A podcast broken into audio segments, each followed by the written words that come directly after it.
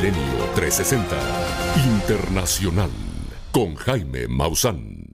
Bienvenidos a Tercer Milenio 360 Internacional. Estas son las que consideramos las verdaderas noticias.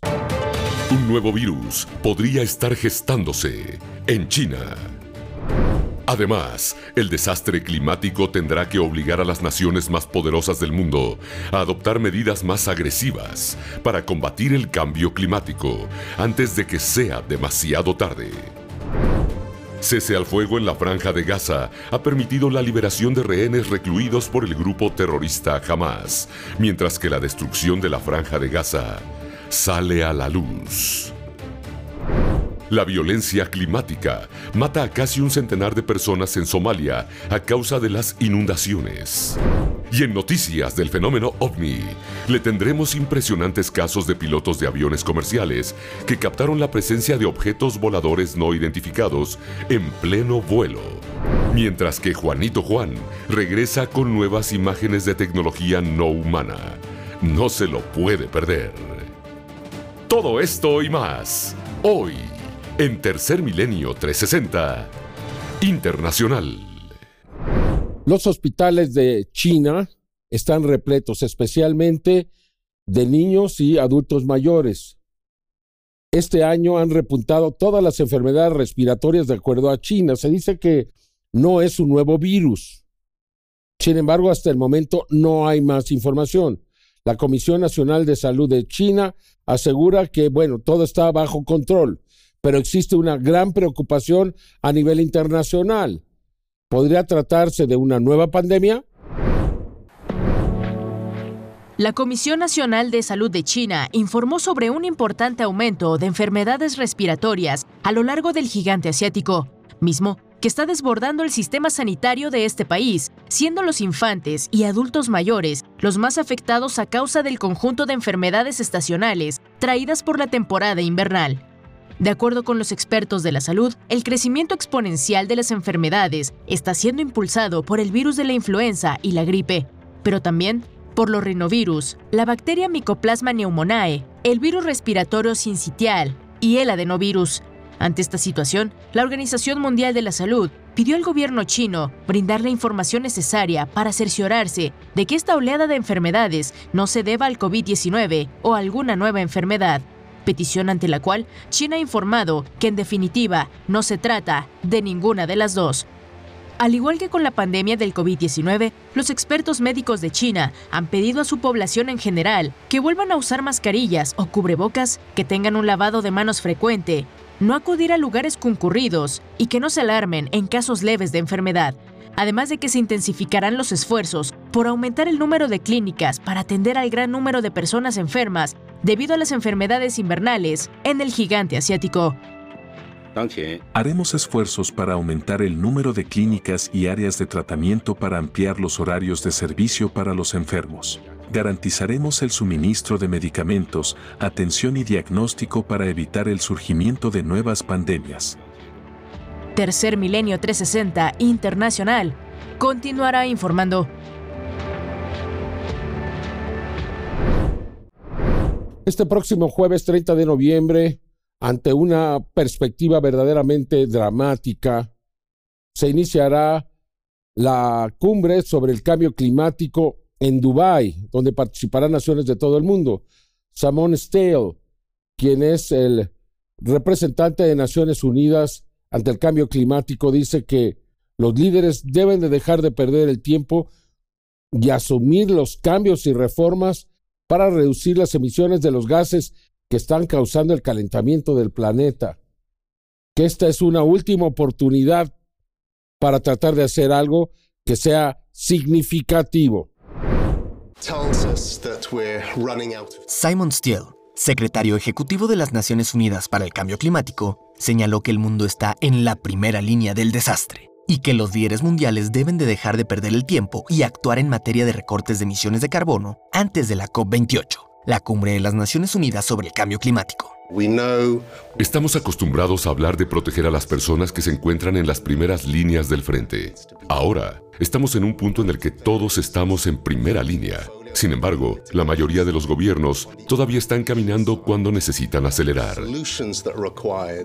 Y es que el jefe del clima de la ONU dijo que ningún país puede decirse inmune ante una catástrofe climática, por lo cual se puede considerar que todas las naciones ya están en las primeras líneas del desastre climático, referente a la polémica que ha habido respecto a que la COP de este año se realiza en un país altamente productor de petróleo, Steele señaló la importancia de que la industria de los combustibles fósiles sean parte de la solución.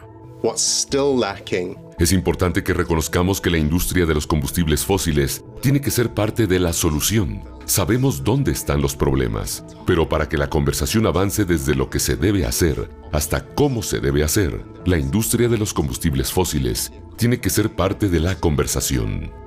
La COP28 dará inicio este jueves 30 de noviembre en Dubái, la que se dice podría ser una de las reuniones determinantes de nuestros tiempos. Y en Tercer Milenio 360 Internacional le tendremos todos los detalles directamente desde los Emiratos Árabes Unidos.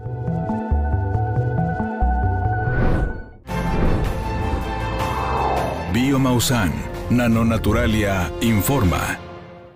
Entonces cuando yo este, supe de este producto, eh, claro, con todas las interrogantes de será o no será, pero con las ganas de probar algo diferente que no me lastimara mi estómago sobre todo, empecé a, a, consumirlo y con el paso del tiempo me empecé a dar cuenta que tenía unos efectos muy positivos en, en mi salud.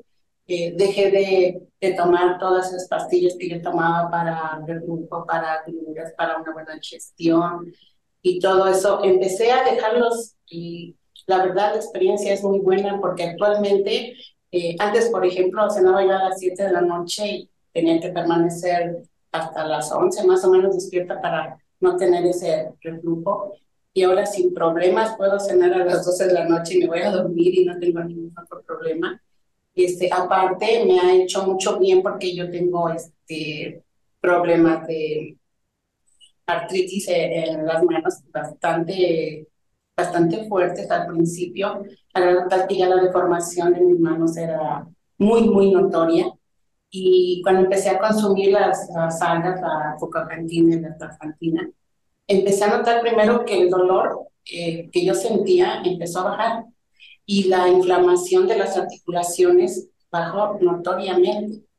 Eh, a grado tal que yo a veces rozaba las manos con cualquier cosa, algo sencillo, y era un dolor realmente tremendo.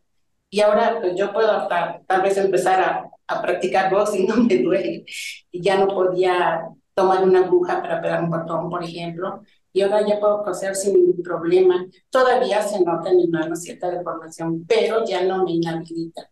La verdad, yo estoy muy contenta con los resultados que, que he obtenido al consumir este producto y la verdad, cuando me invitaron a dar mi testimonio, yo con los ojos cerrados y con la gratitud y toda la convicción del mundo, dije sí, sí porque es cierto, sí porque lo he experimentado, sí porque mucha gente debiera darse la oportunidad de probarlo y de ellos también puedan decir sí es cierto. Entonces, con ese afán, y yo estuve muy dispuesta a dar mi testimonio sin sin una coacción ni promesa de nada ni pago de ningún tipo. Y yo pues invito a toda la gente que se dé la oportunidad de probarlo. Biomausan, Nanonaturalia, informó.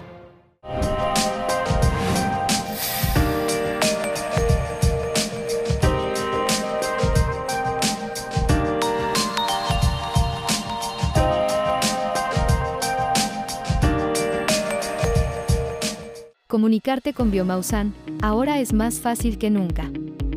Llama al 55 55 55 00 55 y uno de nuestros expertos altamente capacitados estará a tu disposición para proporcionarte la información que necesitas, con la mejor actitud y profesionalismo.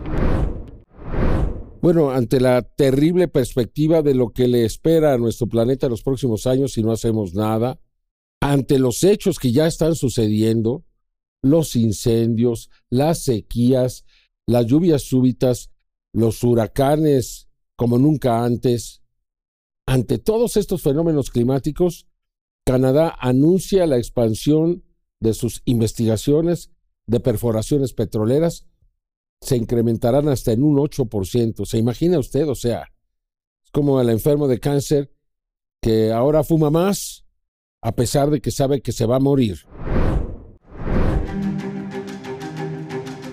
Tan solo tres días de la COP28, la cumbre climática que se llevará a cabo en los Emiratos Árabes Unidos, el observatorio de Mauna Loa en Hawái reportó que este año la humanidad ha emitido más dióxido de carbono que en la última década, poniendo al planeta con una concentración de 422 partes por millón de CO2 llevando a nuestra biosfera a enfrentar olas de calor catastróficas y sequías, pero también inundaciones devastadoras, incluida la elevación del nivel del mar. A pesar de estos niveles elevados de dióxido de carbono en nuestra atmósfera, la industria petrolera en Canadá recientemente anunció que en el 2024 ampliarán sus proyectos de hidrocarburos con más de 500 pozos petroleros a lo largo del territorio canadiense, lo que ha generado críticas por parte de importantes organizaciones ambientalistas ante la falta del compromiso del gobierno de Canadá para alcanzar sus objetivos climáticos. No importa en qué lado del debate sobre la expansión del petróleo y gas se encuentren, una gran mayoría de canadienses quieren ver una fuerte regulación de las emisiones de nuestro sector de petróleo y gas, que coincida con los objetivos climáticos de Canadá. Connor Curtis, miembro de la Fundación Sierra Club Canadá. De acuerdo al Ministerio de Medio Ambiente de Canadá, aún prevalece la esperanza que durante las pláticas de la cumbre climática que iniciarán el próximo 30 de noviembre, el gobierno canadiense llegue a acuerdos más contundentes a nivel internacional para evitar que la industria del petróleo continúe expandiéndose dentro de su territorio, contaminando el medio ambiente de nuestro planeta. Información para Tercer Milenio 360 Internacional. Más adelante aquí en Tercer Milenio, un nuevo video y fotografías captadas por Juanito Juan, impresionantes. Realmente un caso sobresaliente a pesar de lo que se pueda decir de él. Y también videos de ovnis captados desde aviones. No se los vaya a perder. Continuamos. Tercer Milenio 360 Internacional.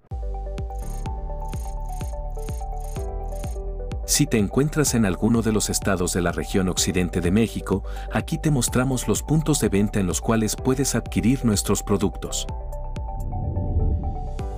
En Guerrero, una en Chilpancingo, Jalisco, en Lagos de Moreno, Tlaquepaque, San José el Verde, Tonalá, dos en Zapopan, cuatro en Guadalajara, una en Ocotlán, en Ciudad Guzmán y en Puerto Vallarta.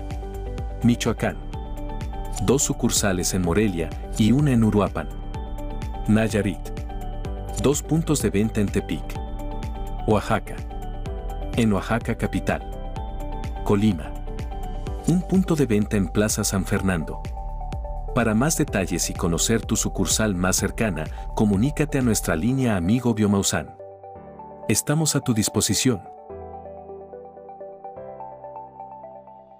En lo profundo de la naturaleza encontramos un tesoro, el tepescohuite. Es una herencia ancestral que te sorprenderá. Únete a quienes lo han convertido en parte de su vida y conecta con la riqueza de la naturaleza. Un aliado de origen natural para el cuidado de tu piel. Bueno, como seguramente usted ya lo sabe, se han venido liberando algunos de los rehenes capturados por Hamas aquel 7 de octubre trágico en el que asesinaron a más de mil personas en Israel. Y desde entonces los rehenes se han mantenido prisioneros. Entonces se logró un acuerdo entre los dos países, se liberaron a 50 rehenes y también pues a algunos eh, palestinos, más de 150 me parece a mí. Y pues todo ello es parte de este acuerdo de paz que va a durar cuatro días. Hamas e Israel intercambiaron rehenes y prisioneros como parte del acuerdo que establece un alto al fuego de cuatro días en la franja de Gaza, el primero desde el inicio del conflicto el 7 de octubre. Según el acuerdo, las dos partes acordaron una tregua de cuatro días para que 50 mujeres y niños menores de 19 años israelíes tomados como rehenes por Hamas pudieran ser liberados a cambio de 150 mujeres y adolescentes palestinos detenidos por Israel. De igual forma, Israel acordó no atacar ni arrestar a nadie en la franja de Gaza y que la gente pueda moverse libremente a lo largo de la calle Salah al-Din, la avenida principal por la que muchos palestinos han huido del norte de Gaza, donde Israel lanzó su invasión terrestre. Asimismo, las partes del acuerdo han calificado la interrupción de las hostilidades como una pausa humanitaria, la cual se podría ampliar un día por cada grupo adicional de 10 rehenes liberados, así lo ha anunciado Israel en un comunicado. El primer intercambio tuvo lugar el viernes cuando el grupo terrorista Hamas, que gobierna Gaza, liberó a 24 rehenes, mientras que Israel entregó a 39 prisioneros palestinos, 24 mujeres y 15 menores. Un día después, Hamas liberó a 17 secuestrados más e Israel excarceló a otros 39 reos palestinos. Y así, este domingo, el ejército israelí confirmó la liberación de otros 17 rehenes, 14 israelitas y 3 extranjeros. Hola a todos. Mi familia, Dorón, Raz y Aviv regresaron a casa desde el cautiverio. Estoy decidido a lograr la resurrección de mi familia del terrible trauma que atravesamos y del terrible duelo que atravesamos, para el futuro de las chicas y Dorón. Estoy feliz de haber recibido a mi familia de regreso. Se nos permite sentir alegría y se nos permite derramar una lágrima. Eso es algo humano. Pero no estoy celebrando. No celebraré hasta que el último de los rehenes regrese a casa. Tras la liberación de los rehenes israelitas, se han dado a conocer, aunque cautelosamente, algunas de las declaraciones de aquellos que fueron privados de su libertad a través de sus familiares.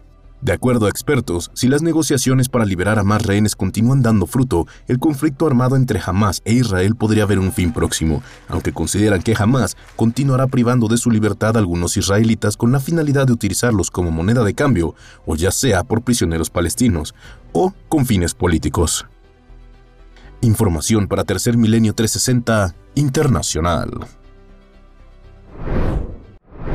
Al cumplirse el cuarto día del cese al fuego en Palestina, se presentan las primeras imágenes de la destrucción que se ha venido registrando en los campos de refugiados precisamente en Gaza. Aquí le presento estas imágenes, ojalá y que esta paz se pueda prolongar aún más.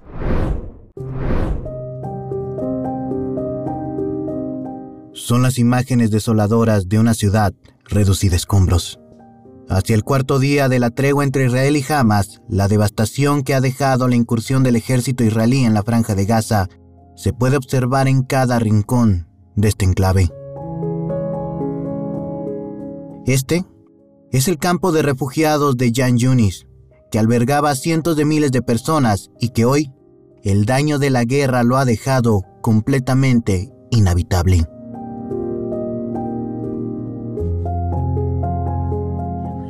¿Qué te puedo decir? ¿Qué te digo?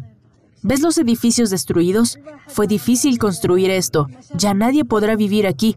Perdí la cabeza. Puedo decir, mira nuestras casas, mira nuestra condición.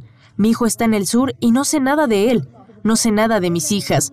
La gente está destruida. Sus casas están destruidas. No queda nada. Del mismo modo, aquí, en el campo de refugiados de Yabalia, lo que alguna vez fueron muebles o aparatos electrodomésticos, hoy solo son escombros apilados uno sobre el otro. Y lo que alguna vez fueron calles o avenidas, ahora se han convertido en caminos obstruidos por rocas, cables y pertenencias de miles de palestinos que ya no volverán a habitar este lugar. Sin embargo, algunas personas en Palestina están felices con el alto al fuego en la franja de Gaza, pues para ellos es la oportunidad de regresar a ver lo que queda de sus hogares. Todo el mundo estaba feliz cuando nos enteramos del alto al fuego. Esto significa que podemos volver a casa y ver qué ha pasado allí. Pero la realidad es completamente diferente, pues para aquellos que ya intentaron llegar a sus casas, saben de la sentencia de muerte que ello conlleva. Hay una tregua en este momento en la ciudad de Gaza, pero los judíos siguen ahí. No podemos ir a nuestras casas. Los judíos están aquí y quien intente llegar a sus casas es golpeado, baleado o detenido. Y es que, sin remedio alguno, al pueblo palestino no le queda más que desplazarse al sur de la franja de Gaza y llevar en sus maletas la esperanza de no morir en el camino. Seguiremos informando para Tercer Milenio 360 Internacional.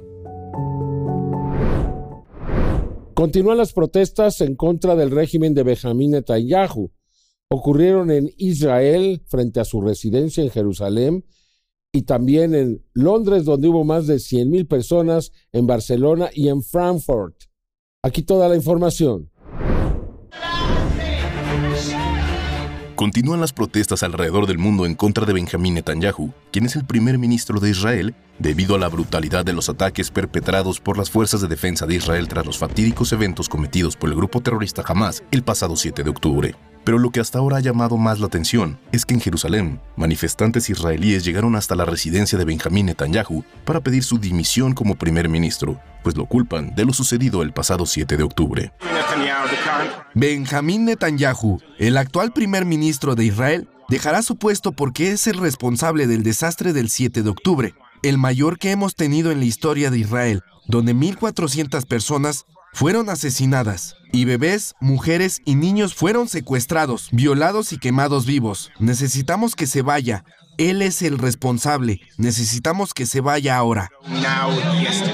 De igual forma, y en una increíble demostración de apoyo hacia los palestinos, en Londres, la capital de Inglaterra, al menos 100.000 personas se congregaron en las calles para protestar en contra del gobierno de Benjamín Netanyahu, derivado de la brutal ofensiva de Israel sobre la franja de Gaza. Uh, es devastador ver lo que han hecho con todos los niños que han sido masacrados. Y es, en lo que a mí respecta, algo que debemos levantar juntos dentro del país para dejar claro que lo que está sucediendo es inaceptable para presionar a nuestro gobierno. Asimismo, en Barcelona, España, miles de personas tomaron las calles para incriminar y rechazar las acciones del gobierno de Netanyahu en contra del pueblo palestino en la franja de Gaza. Y simultáneamente en Frankfurt, Alemania, al menos 600 manifestantes pro-palestinos alzaron la voz para pedir la liberación de la franja de Gaza de las manos de las fuerzas de defensa de Israel. Sin duda alguna, la reacción del mundo y de sus ciudadanos debe ser escuchada por el gobierno de Israel, quienes deberían presionar a Benjamín Netanyahu para dimitir de su puesto como primer ministro y con eso volver a comenzar a construir las relaciones internacionales de Israel con otros países, así como restaurar la paz con Palestina para llegar a un acuerdo territorial que beneficie a ambas naciones, es decir, Palestina e Israel. Información para Tercer Milenio 360 Internacional. De acuerdo a Ucrania, Rusia lanzó su mayor ataque con drones eh, este fin de semana, precisamente cuando se inicia el invierno. Más de 70 drones llegaron hasta Kiev, donde fueron destruidos la gran mayoría, algunos sí lograron sus objetivos. Sin embargo, se teme que sea una nueva campaña para afectar la infraestructura energética y que la, las personas, los habitantes de Kiev y de Ucrania, pasen frío. Aquí la información. Es el sonido de las alarmas antiaéreas en la capital ucraniana de Kiev en medio del ataque más intenso de Rusia desde el inicio de la guerra.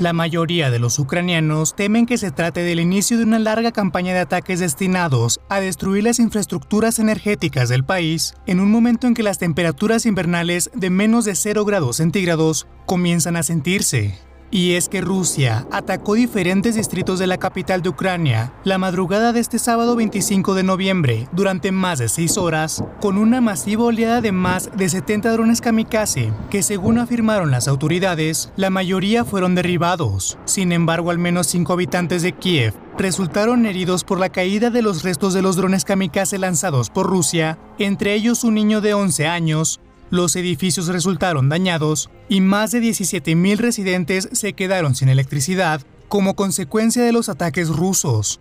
Natalie Patova, una residente preocupada por la seguridad de su familia, nos cuenta cómo vivió esa noche de terror en la capital de Ucrania.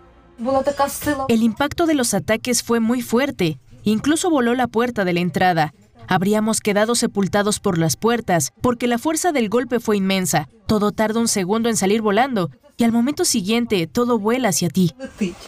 Con estos ataques, una vez más se demuestra cómo Rusia intenta aterrorizar al pueblo ucraniano, por lo que la paz entre ambas naciones podría estar muy lejos de ser alcanzada.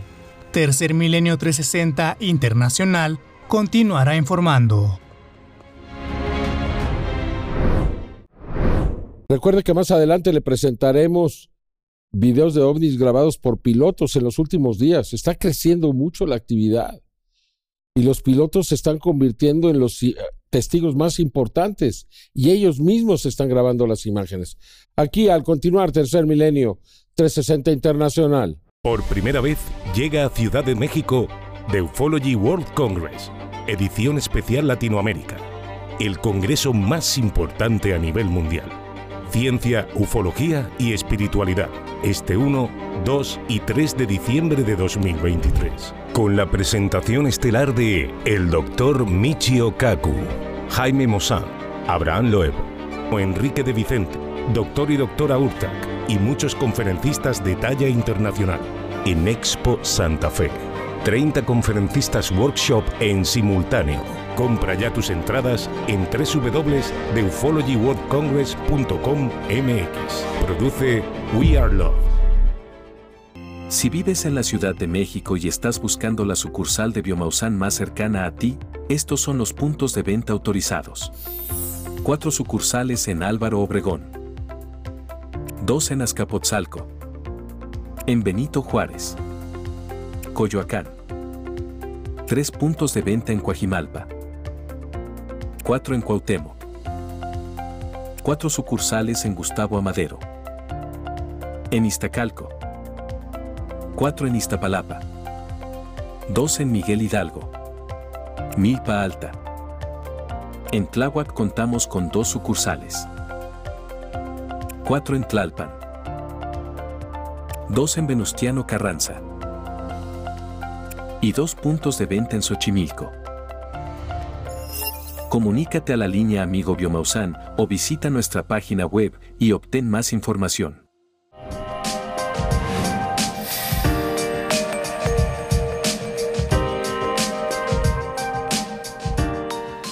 Visita Biomausan en Naucalpan, Jardines de San Mateo, atrás del Walmart Express. Ven y conoce todo acerca de nuestros productos. Somalia y todo el cuerno de África vive las peores lluvias e inundaciones de los últimos probablemente 40 años. Sin embargo, bueno, y a pesar de que más de 100 personas han muerto, 700 mil personas han sido desplazadas, al final va a quedar el agua, que es la fuente de vida, y al final creo que va a ser mejor que una sequía como la que han vivido en 40 años. Pero todos los extremos traen consecuencias. Aunque dicen que después de la tempestad llega la calma, para los habitantes de Somalia las intensas lluvias los han obligado a desplazarse de sus hogares. De acuerdo con la ONU, cerca de 700.000 personas en Somalia han tenido que abandonar sus hogares para refugiarse de las inundaciones. Y en palabras de las personas que viven esta difícil situación, estas inundaciones han sido las peores que han azotado al país del Cuerno de África en los últimos 40 años. Estas inundaciones son el doble en comparación con las anteriores. Cuando llueve, nos sentamos afuera debajo de una tienda de campaña hasta que la lluvia se ralentiza. Solo entramos en la casa cuando la lluvia se ralentiza, para poder cocinar para los niños. Como podemos observar en las imágenes, las personas han tenido que cruzar auténticos ríos para evacuar las zonas más afectadas. Y en algunas partes, el agua se eleva incluso por arriba de la cintura de los residentes, lo que nos muestra claramente la terrible situación que viven en Somalia. Las inundaciones lo barrieron todo, incluidos nuestros hogares. Dormimos en el suelo, corrimos por nuestras vidas y ahora estamos sin nada. Estamos realmente en una situación difícil. El saldo mortal de estas inundaciones, casi 100 personas muertas y miles más que esperan desesperadamente la ayuda humanitaria en este país. Información para Tercer Milenio 360 Internacional.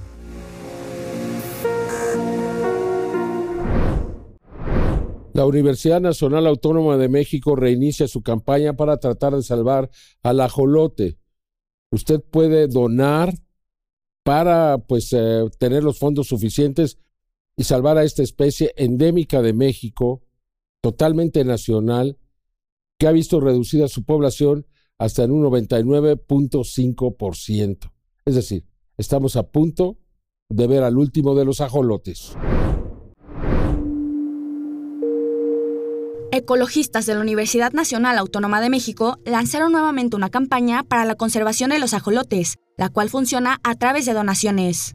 El ajolote es un anfibio endémico de los lagos en el Valle de México, con una población que se ha visto reducida en un 99.5% en las últimas dos décadas, y se estima que tan solo quedan mil ejemplares en la naturaleza por lo que los ecologistas de la UNAM decidieron poner en marcha nuevamente su campaña Adopta Xolotl, en el que a cambio de una donación de 35 dólares, el donador puede adoptar virtualmente un ajolote. El año pasado, la campaña reunió 26.300 dólares, los cuales se usaron para un criadero de ajolotes, así como para los esfuerzos de restauración de su hábitat natural en el lago de Xochimilco de la Ciudad de México. Sin embargo, esto no ha sido suficiente para recuperar y estabilizar a las poblaciones de las 18 especies de ajolotes que se encuentran en peligro de extinción, debido a la alta contaminación en el agua de su hábitat natural y a causa de un hongo, el cual es mortal para los anfibios. Ya no hay tiempo para Xochimilco. La invasión de la contaminación es muy fuerte, canchas de fútbol, antros flotantes. Es muy triste. Luis Zambrano González, investigador del Instituto de Biología de la UNAM. De acuerdo a los expertos, es muy difícil saber cuánto tiempo le queda a los ajolotes, por falta de recursos para la investigación, los cuales cada vez tienen más recortes en nuestro país. Ante esta situación, se hace la invitación abierta a cualquiera que esté interesado en participar en esta gran iniciativa, a través de la página www.restauracionecológica.org. Información para Tercer Milenio 360 Internacional.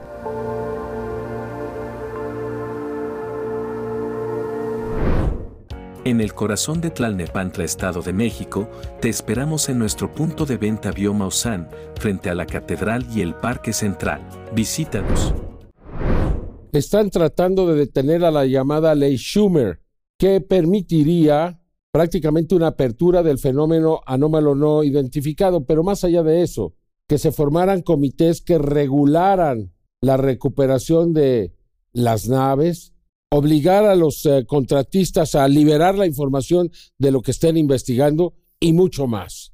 Esto significaría que el Pentágono perdería el control y que han engañado por 78 años, que desde entonces lo sabían y no lo quisieron pues compartir con el pueblo de los Estados Unidos y del mundo, lo cual a mí me parece un crimen. Aquí le presento la información, porque si finalmente se salen con la suya, pues eh, se habrá echado atrás uno de los mayores intentos para liberar a este fenómeno, para que sea de acceso a la opinión. Creo que ha llegado ya el tiempo en que los gobiernos no pueden seguir ocultando esta verdad y que los ciudadanos del mundo tienen que exigirla. Un grupo de interés extremadamente poderoso, vinculado a la industria aeroespacial estadounidense, está presionando a los congresistas para que bloqueen la iniciativa de ley llamada Enmienda Schumer para mantener oculta la realidad ovni extraterrestre. De acuerdo con el medio Liberation Times, algunos políticos en Washington, en los últimos días, han intensificado sus esfuerzos para eliminar la ley de divulgación de fenómenos anómalos no identificados, UAPs por sus siglas en inglés, que es parte de la Ley de Autorización de Defensa Nacional para el año 2024. El grupo que estaría conformado por cuatro poderosos legisladores del Partido Republicano buscaría modificar el lenguaje contenido en la ley para despojarla de sus disposiciones clave y paralizar cualquier poder significativo que obligara al Pentágono, la NASA y otras agencias del gobierno a entregar todas las evidencias ovni y de su posible origen extraterrestre. De acuerdo con Liberation Times, a pesar de los desafíos actuales, los aliados del Senado, la Cámara de Representantes y la Casa Blanca se están preparando para resistir este ataque a la verdad, incluso dentro del mismo Partido Republicano, ya que el senador Marco Rubio, los representantes Ana Paulina Luna, Tim Burchett y Mike Gallagher, probablemente contrarrestarán cualquier intento de excluir o suavizar el lenguaje de la ley, incluso por temor a que los rivales de Estados Unidos se adelanten y revelen al mundo la presencia de inteligencias extraterrestres en la Tierra. Habla una fuente de Liberation Times que decidió permanecer anónimo. Tenemos un problema. Rusia o China pueden vencer a los Estados Unidos para que revelen los hechos en torno a una inteligencia no humana si no nos juntamos rápidamente. Esto debería ser suficiente motivación para que el liderazgo republicano luche por la ley de divulgación de los UAPs. Deberían estar haciendo todo lo que esté a su alcance para que se apruebe rápidamente. Nuevo intento por mantener oculta la realidad ovni extraterrestre. Con información para Tercer Milenio 360 Internacional. Aquí le presento dos casos, dos videos captados por pilotos comerciales que están viendo constantemente a estas luces que se mueven frente a ellos y han decidido grabarlas. Aquí le presento estos casos me parece muy interesante y sobre todo la fuente de esta información, los mismos pilotos. Surgen nuevas evidencias registradas desde aviones comerciales.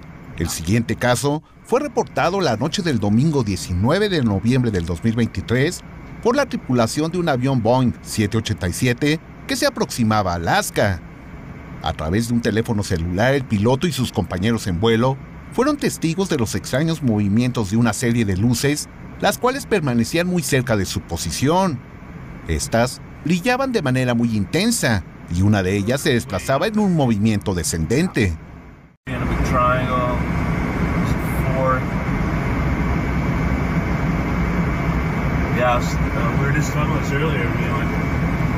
Buddy there saw him uh, last January. Same place, saw these things flying around. I, I saw it uh, mentioned in the chat group. I've never, oh, yeah. I've never seen it. Yeah. Yeah. Look at him moving now. Oh, I'm getting, oh, I'm getting my video nicely. Oh, nice. You're getting really good there. De acuerdo a la información divulgada por el personal aéreo que protagonizó este encuentro, este se dio a 37 mil pies, es decir, que fue a 11 kilómetros de altura. La aeronave se situaba sobre el Pacífico Norte, en un punto donde son frecuentes los encuentros entre fenómenos anómalos no identificados y aviones civiles y militares.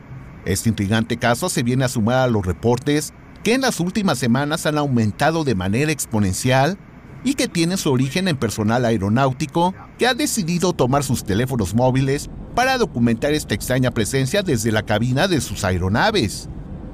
Asimismo, la noche del jueves 23 de noviembre del 2023, el capitán piloto aviador, Eddie Alberto Montalvo, logró videograbar desde la cabina de la aeronave que comandaba la presencia de extrañas luces que aparecen y desaparecen muy cerca de su posición y otras más que se desplazaban velozmente en el horizonte. Este avistamiento se dio cuando la aeronave sobrevolaba la localidad de Delicias en Chihuahua, cubriendo la ruta Monterrey-Hermosillo. Es claro que no se trata de satélites, ya que estos se desplazan a mucho mayor altura. Es importante recordar que el personal aeronáutico está familiarizado con los satélites y reconocen plenamente sus movimientos. Los extraños objetos registrados en esta videograbación se encuentran a la misma altura de la aeronave y sus desplazamientos son extraños en distintas direcciones. Este tipo de encuentros son los que han motivado que pilotos y controladores de vuelo en distintas naciones estén planteando la necesidad de legislar en torno a estos encuentros, que a decir de algunos de ellos, pueden llegar a representar un riesgo para la aviación. En ese sentido, nuestro país se ha puesto a la vanguardia, ya que a nivel oficial, el miércoles 22 de noviembre del 2023, se anunció que en breve entrará en vigor las modificaciones a la Ley de Transparencia y Acceso a la Información Pública qué consideran esta presencia.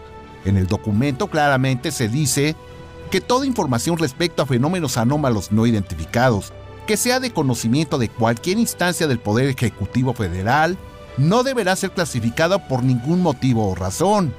Y más adelante añade que ninguna persona será objeto de inquisición judicial o administrativa con el objeto del ejercicio del derecho del acceso a la información, lo que significa que ningún testigo podrá ser censurado o reconvenido por reportar encuentros con fenómenos anómalos no identificados.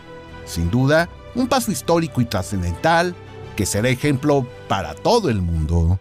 Información para Tercer Milenio 360 Internacional.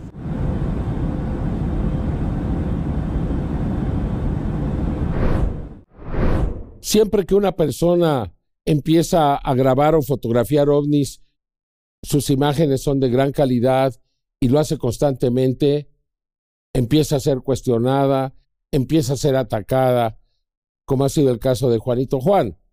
Nosotros hasta el momento no hemos encontrado que esté mintiendo. No tenemos una evidencia que sea así. Por el contrario, los análisis a las imágenes estarían demostrando su autenticidad.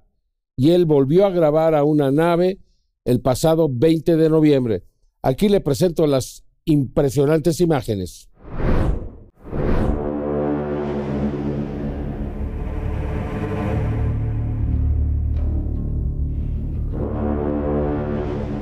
Estas impresionantes imágenes fueron registradas en Valle Hermoso, Tamaulipas, en la madrugada del día 20 de noviembre del 2023 por Juanito Juan. Una vez más, logró registrar en video, por medio de un teléfono celular, la presencia de un objeto que emitía una intensa luz y lo más extraordinario, lanzaba destellos de forma intermitente. Allá, justo allá, Carlitos, allá estaban las luces. Yo bajé, después en el video donde bajo la, la, cámara, el celular, grabo hacia el panteón, regreso otra vez a, grabar allí donde estaba el objeto, regreso otra vez el, regreso otra vez el, porque vi que estaba, vi que una camioneta iba pasando muy despacio por aquí y quiero pensar que ellos también la estaban viendo. Cuando regreso otra vez la, toma hacia allá para enfocar otra vez al, al objeto, ya no estaba ahí, o es probable que haya estado, pero eh, con, las, con las luces apagadas, Carlos. Este es un nuevo encuentro cercano de Juanito Juan con lo que parece ser tecnología no humana. En ese momento, eran las 4 de la madrugada con 20 minutos y al salir Juan a la zona de la calle y mirar hacia arriba en el cielo, se dio cuenta de la presencia de este objeto de forma inmediata. Este se encontraba cerca del área donde se localiza la llamada Casa Azul, que es el sitio donde precisamente se han presentado la mayor cantidad de avistamientos. Al observar en cámara lenta la grabación, podemos apreciar la forma en que el fenómeno anómalo se presentó. Este objeto es similar al grabado el 18 de agosto del 2023. En ese momento, eran las 2 de la madrugada y esta nave de origen desconocido estaba ahí. En un acercamiento, podemos apreciar su forma, la cual es circular, posiblemente una esfera, la cual tiene luces en su parte inferior, que prenden y apagan. Y algo importante a resaltar es que el objeto está girando si ponemos atención. En un mayor acercamiento, podemos apreciar sus características. Si comparamos las imágenes, podemos establecer también que se trata de objetos cuya estructura es circular y cuentan con luces en su parte inferior. En la comparación podemos apreciar la gran similitud de ambos objetos. Esto nos indica que en Valle Hermoso, en Tamaulipas, la presencia de fenómenos anómalos no identificados es importante y Juanito Juan ha logrado extraordinarios registros de esta tecnología, la cual es de posible origen no humano. Información para Tercer Milenio 360 Internacional.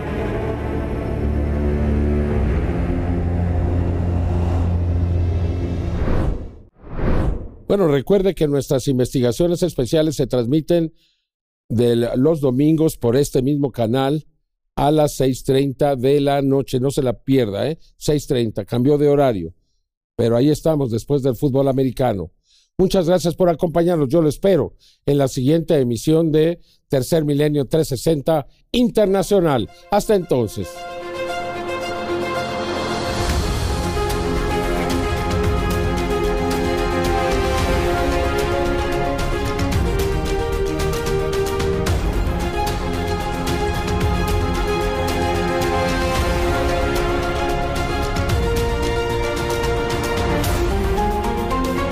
Esto fue Tercer Milenio 360